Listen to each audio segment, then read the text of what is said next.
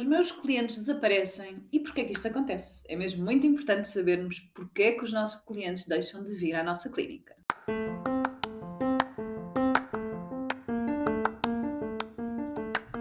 Olho para a Coisa com Ana Gonçalves, o podcast para profissionais de saúde empreendedores que querem criar ou ter um negócio de sucesso. Conversas informais e descomplicadas sobre os desafios de ter um negócio na área da saúde.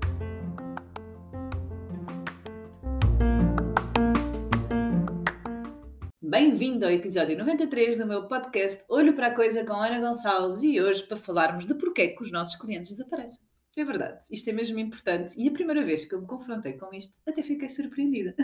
E vou explicar porquê, tenho que ficar aí até ao fim para perceber.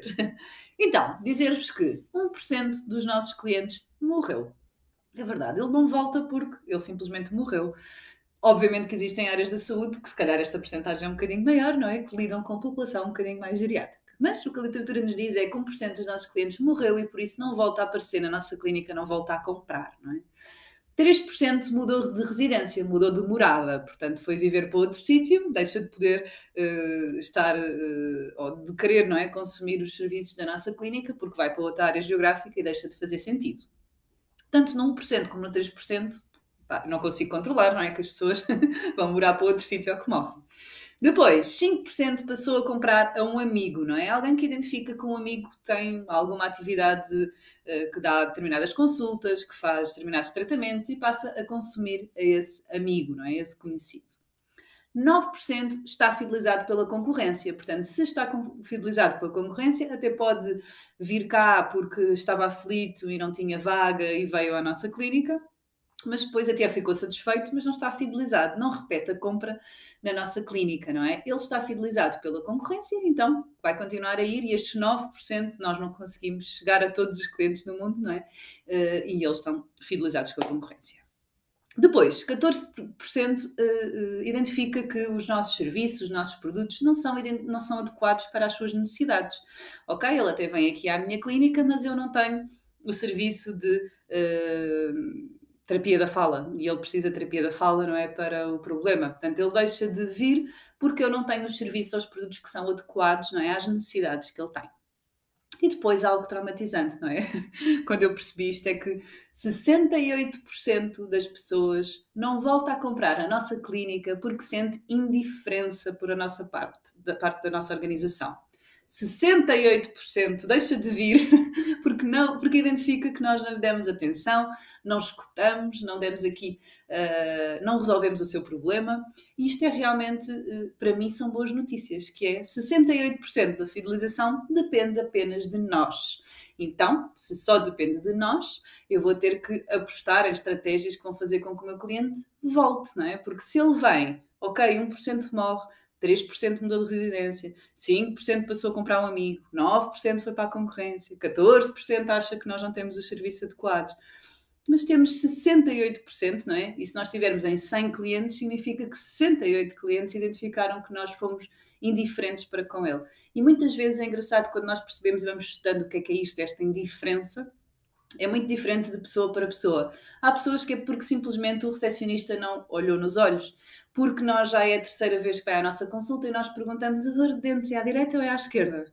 É? E esquecemos-nos de apontar qual é que é, uh, ou de ir ver o processo clínico para percebermos que, uh, que vamos cuidar daquela pessoa, não é? E dar atenção àquele cliente. Pode ser ficou um exame para nós vermos e nós dizemos para o cliente passar no dia a seguir e ele passa e nós ainda não vimos. Isto acontece a todos, não é? Uh, mas não pode acontecer, não é? Porque são nestes pequenos pormenores que o cliente uh, vai voltar, não é? Muito mais do que a parte técnica, muito mais do que resolver o problema, são estas estratégias todas, não é? Porque eu até posso ter a dor de dentes ir àquele dentista, eu ficou o problema, ficou o meu problema resolvido, mas eu só vou voltar lá, só vou voltar quando eu tiver uma dor de dentes àquele sítio, se eu sentir que efetivamente foi bem tratado, que todas as minhas necessidades estão preenchidas. E as necessidades dos clientes são muito mais do que só tratar a dor de dentes, são os de ouvir, são de sentirem acompanhados, são de sentirem realmente especiais, não é? E é muito diferente, eu falo por mim, é muito constrangedor por mim entrar num sítio e Tipo, ninguém me diz bom dia, ninguém me diz boa tarde, ninguém olha para mim, mesmo que esteja ao telefone, não é? Um olhar e assim um sorriso, eu percebo que a pessoa está ocupada e eu percebo que a pessoa está apenas a fazer ali um compasso de espera para me atender, não é? É super constrangedor chegarmos a um sítio e, ficarmos perdidos, não é? Do que é que vai acontecer, sendo que num serviço de saúde estamos com dores, estamos desconfortáveis, perdão, estamos a levar o nosso pai ou a nossa mãe a algum sítio, acabamos de saber uma má notícia, portanto, estamos muito mais fragilizados e vulneráveis. Por isso é que no serviço de saúde é tão importante esta intenção, esta uh, capacidade que nós temos de ter de cuidar verdadeiramente do nosso cliente. E para isso vocês definirem várias estratégias de fidelização. Existem várias estratégias, posso passar aqui duas estratégias básicas de, de, de, de fidelização, como a mensagem das 24 horas. No dia a seguir, a pessoa vem à nossa consulta, a criança vem à nossa consulta, enviarmos uma mensagem, saber como é que está, como é que correu, não é? Aquele dia após a nossa consulta. Há serviços em que pode fazer sentido 72 horas em vez de ser 24, também está tudo bem, não é? Quando há estas cirurgias, telefonar em vez da mensagem para saber como é que a pessoa está. Um, outra estratégia de fidelização muito interessante são as mensagens de aniversário. Todos nós gostamos de sentir que fazemos anos e que recebemos uma mensagem que alguém cuidou de nós, não é? Eu não ligo nada à mensagem de aniversário, também já partilhei isto, mas é uma estratégia que funciona, não é? As pessoas lembram-se da nossa organização. Então, por cima, na área da saúde, não é muito comum nós recebermos uma mensagem. Nós temos um, empreendedor que é veterinário e ele envia uma mensagem na data de nascimento do, dos animais. E, e aquilo tem um impacto brutal, não é? A mesma coisa que nós do nosso filho, se alguém manda uma mensagem, eh, porque não existem veterinários que enviam uma mensagem porque o meu cão faz anos, não é? Hoje, e, e celebrar essa, esse, essa data, não é? No fundo, o que é que aquilo me está a transmitir? Ok, eles pensam em mim, eles cuidam de mim, não é? Existem milhares de estratégias, nós no curso de de Sucesso falamos não sei quantas estratégias práticas que funcionam na área da saúde, mas testem. Pensem como é que vocês, como é que naquela jornada do cliente ele pode, se pode tornar mais especial. Ouçam o vosso cliente, porque ele diz-vos, se muitos clientes vos dizem que é muito frio aquela sala, aquele, aquele gabinete, é porque é frio. Né? Se dizem que faz muito barulho na recepção, ouço muito barulho, estou sempre a ouvir aquele bebê chorar que incomoda muito. Nós normalmente não estamos é muito despertos a escutar o nosso cliente, mas ele diz-nos tudo, não é? E eles desaparecem e nós nem precisamos estar aqui a pensar porque é que eles desaparecem ou porque é que não desaparecem, não é? Eles, eles dizem-nos, nós conseguimos organizar-nos de uma forma muito diferente se conseguirmos antecipar isto. Porque a boa notícia é que 68% depende de nós. Portanto, só depende de nós o cliente voltar e é muito para além da nossa parte técnica.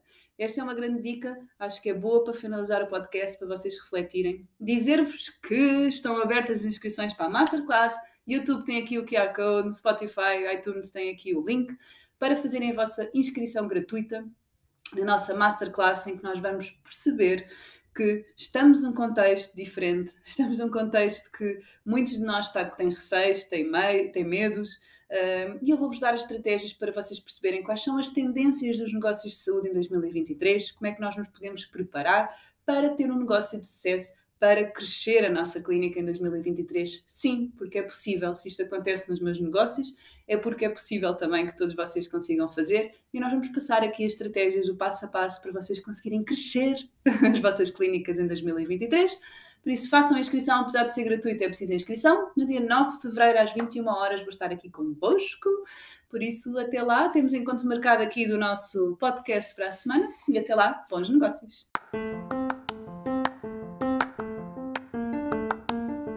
Desafios a seguirem este podcast, colocar aqui em seguir para serem os primeiros a saber quando sai um novo episódio e façam print, partilhem nas vossas redes sociais e identifiquem-me anagoncalves.pt para saber que vale a pena continuar a fazer este podcast e que vocês continuam desse lado.